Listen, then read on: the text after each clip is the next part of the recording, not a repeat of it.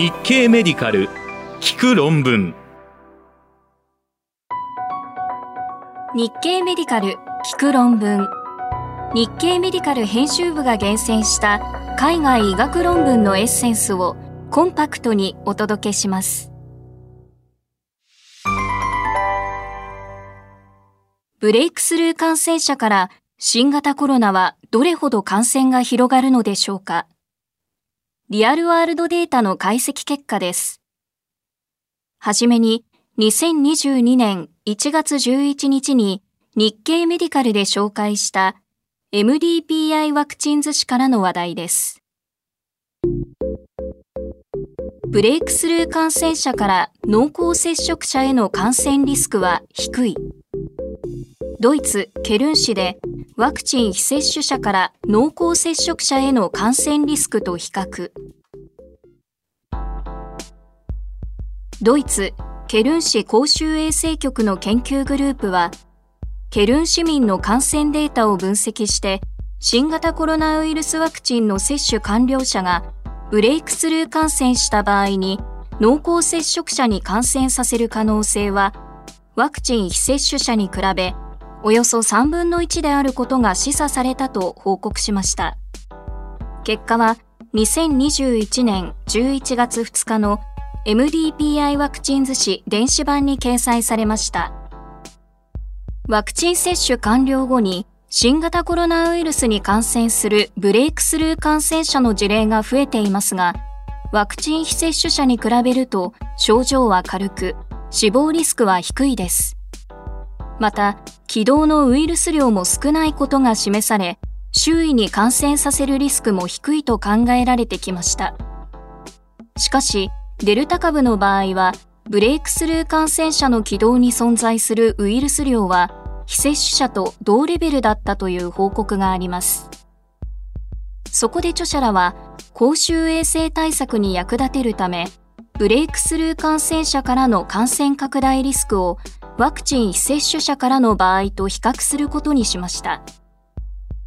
ドイツでは法律に基づいて PCR 検査によって確定した新型コロナウイルス感染者と濃厚接触者の情報が記録されています。人口108万3498人のケルン市でも2020年3月から感染者と濃厚接触者の情報登録を開始しました。濃厚接触者は感染確定者の発症から14日までに1.5メートル未満の距離でマスクなしに10分以上接触する機会があった人としました。ブレイクスルー感染者はワクチンの2回接種を完了していて、2回目から14日以上経過してから新型コロナウイルス感染が確定した場合としました。2020年12月27日から2021年8月6日までにケルン市でブレイクスルー感染に該当する患者は357人見つかりました。平均年齢は48.6歳、男性が35.3%、女性が64.7%でした。ウイルスの株は2.5%が野生株、56.6%がアルファ株、0.8%がベータ株、40.1%がデルタ株に感染していて、41.2%は有症でした。ブレイクスルー感染者の濃厚接触者979人のうち10.1%から感染が見つかり、そのうちワクチン接種完了者は44人、非接種者は46人でした。発端感染者1人当たりにすると、ブレイクスルー感染者の濃厚接触者では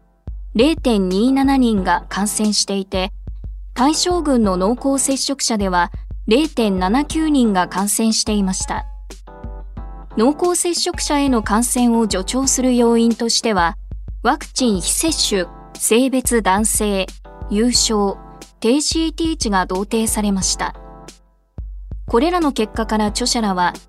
ドイツのケルン市でアルファ株とデルタ株が流行していた時期の分析で、ワクチン未接種の感染者に比べると、ブレイクスルー感染者が濃厚接触者に感染させる可能性はおよそ3分の1であることが示唆されたと結論しています。詳しい内容は日経メディカル聞く論文で検索してください。論文コラムへのリンク先を掲載しています。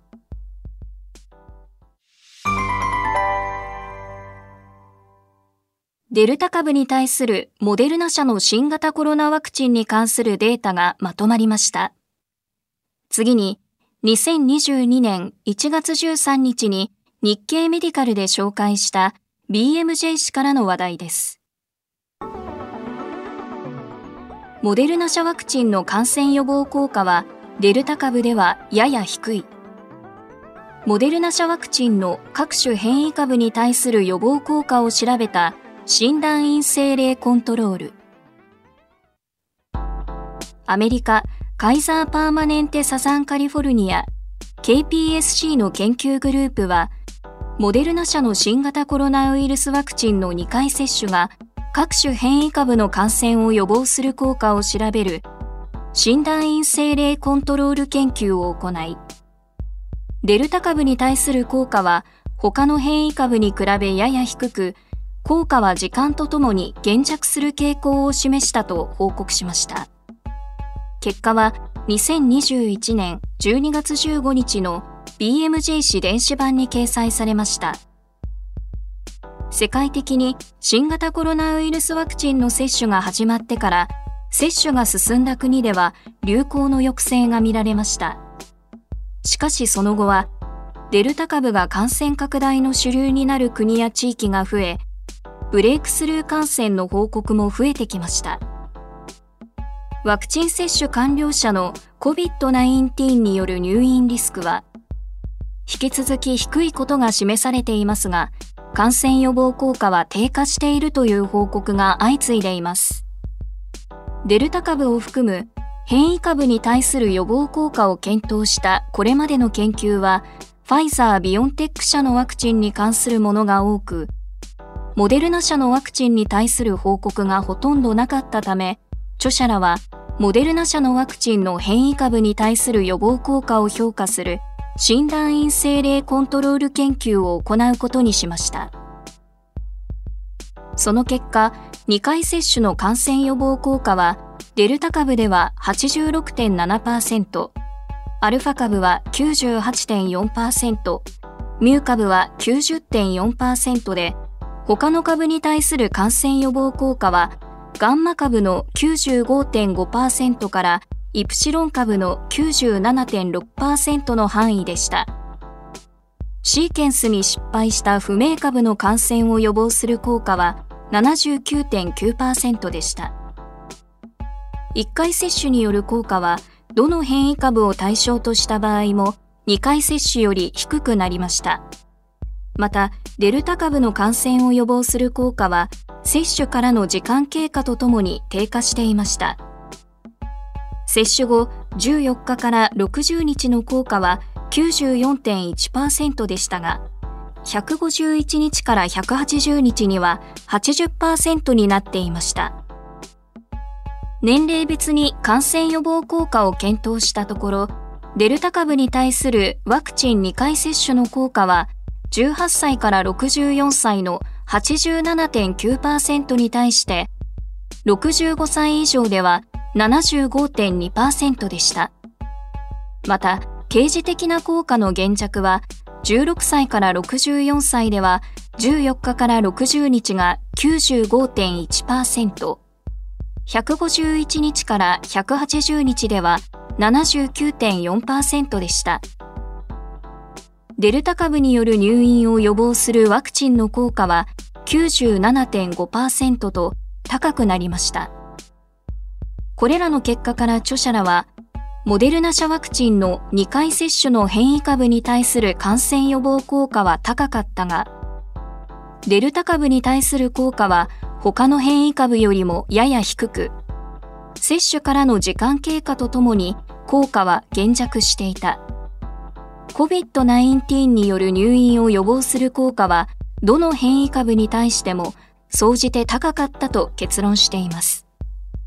詳しい内容は日経メディカル聞く論文で検索してください。論文コラムへのリンク先を掲載しています。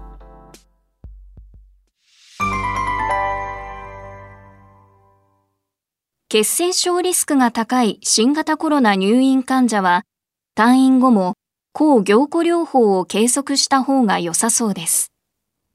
続いて、2022年1月14日に日経メディカルで紹介したランセット誌からの話題です。リバーロキサバンは COVID-19 患者の退院後、静脈血栓塞栓症を減らす。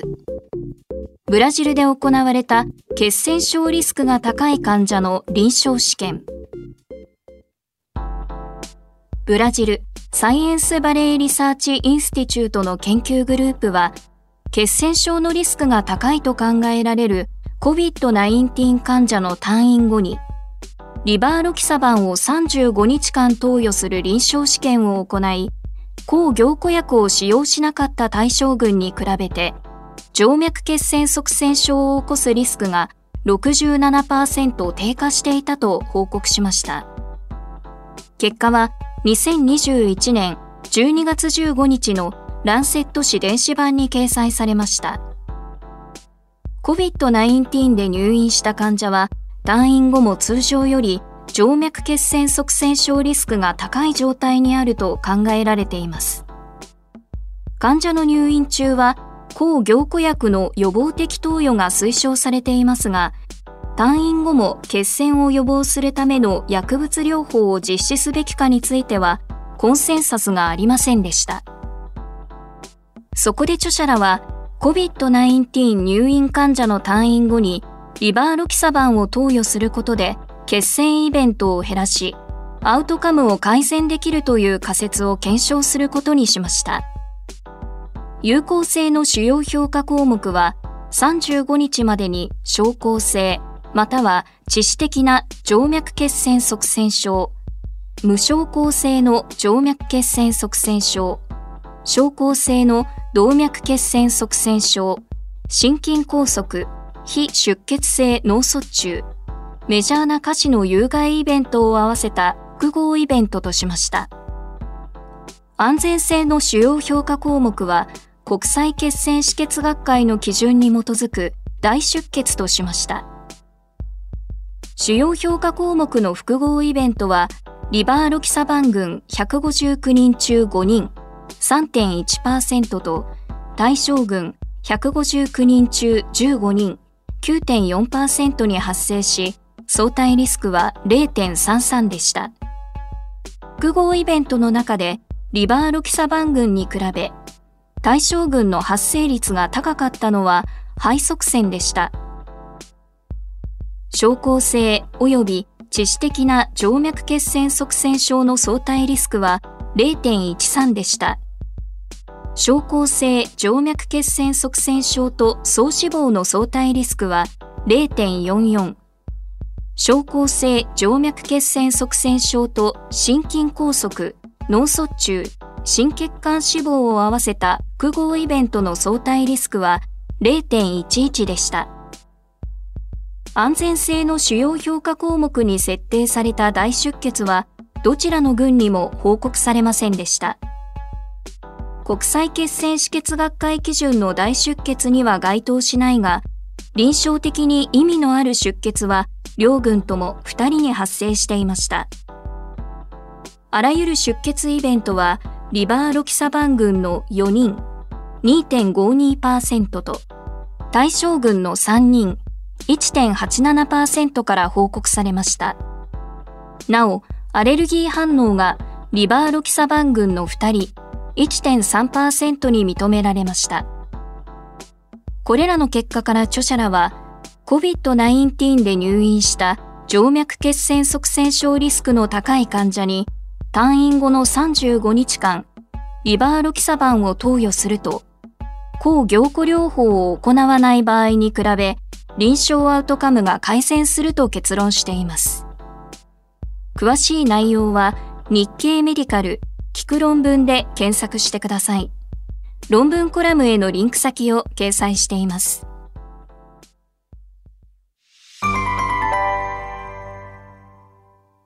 脳卒中後転換患者への抗痙攣薬の第一選択薬としては、ラモトリギンまたはレベチラセタムが望ましいという結果が得られました。最後に、2022年1月12日に日経メディカルで紹介したジャマニューロロジー誌からの話題です。脳卒中後転換患者には、どの抗痙攣薬を使用すべきか。抗痙攣薬の単剤投与を受けていた患者の死亡リスクを調べたスウェーデンの研究。スウェーデンサールグレンスカ大学病院の研究グループは、脳卒中後に転換を起こした患者に対する抗痙攣薬の投与が、その後の生存アウトカムに与える影響を調べる後ろ向きコホート研究を行い、カルバマゼピンを基準として死亡リスクを比較したところ、薬の種類によって死亡リスクの増加や減少が見られたと報告しました。結果は2021年12月13日のジャマニューロロジー誌電子版に掲載されました。成人が新たに転換を発症する機会は脳卒中後が最も多いです。そして脳卒中後に転換を起こした患者は死亡率が高くなりやすいことが報告されています。理論的には抗痙攣薬の酵素誘導が心血管リスクを増やすことが考えられ FDA は先頃ラモトリギンの不整脈誘発作用に対する安全声明を公表しています。しかし脳卒中後転換患者に対する抗痙攣薬の投与と死亡の関係をリアルワールドデータで検討した研究はまだなく抗痙攣薬の選択に役立つエビデンスはほとんど提示されていませんでした。そこで著者らは、急性脳卒中を起こした成人患者すべての情報を登録しているスウェーデンのデータベースなどを利用して、脳卒中後、転換の治療に用いられた抗痙攣薬の種類別に死亡リスクを比較する後ろ向きコホート研究を計画しました。その結果、カプランマイヤー法を用いた荒の生存時間解析では、3年生存率が最も高かったのはラモトリギンで、続いてレベチラセタム、オクスカルバゼピン、カルバマゼピン、バルプロ酸、フェニトインという順番になっていました。年齢、性別、脳卒中のタイプ、脳卒中前と脳卒中後の居住形態、脳卒中前の日常生活動作の自立度、転換重積状態、糖尿病、スタチンの使用、喫煙歴を調整して、カルバマゼピン使用者を基準とする総死亡のハザード比を推定したところ、ラモトリギンが0.72と優位に低く、バルプロ酸は1.40と優位に高くなりました。他の薬剤で有意差は認められませんでした。死因が心血管疾患だった969人の患者を対象とした心血管死亡リスクに関しては、カルバマゼピン使用者を基準とする調整ハザード比が、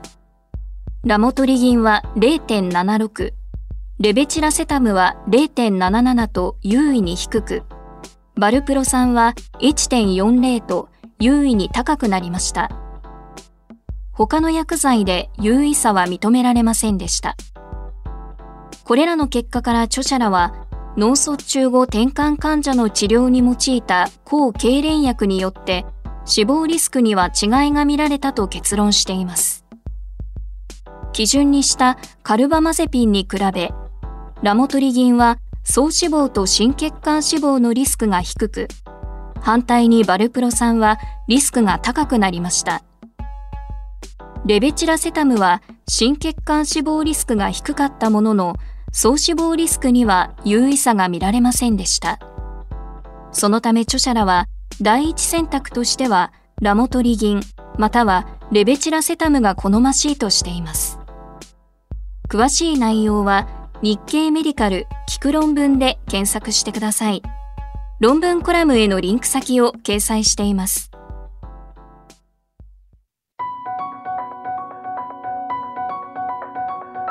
日経メディカル聞く論文